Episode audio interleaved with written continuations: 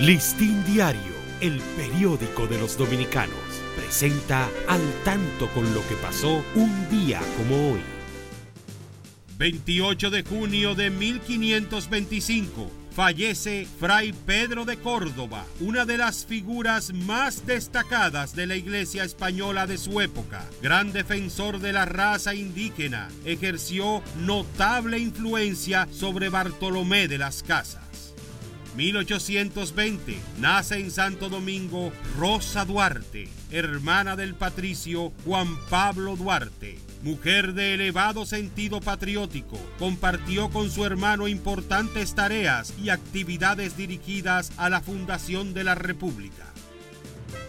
Listín Diario, el periódico de los dominicanos, presentó al tanto con lo que pasó un día como hoy.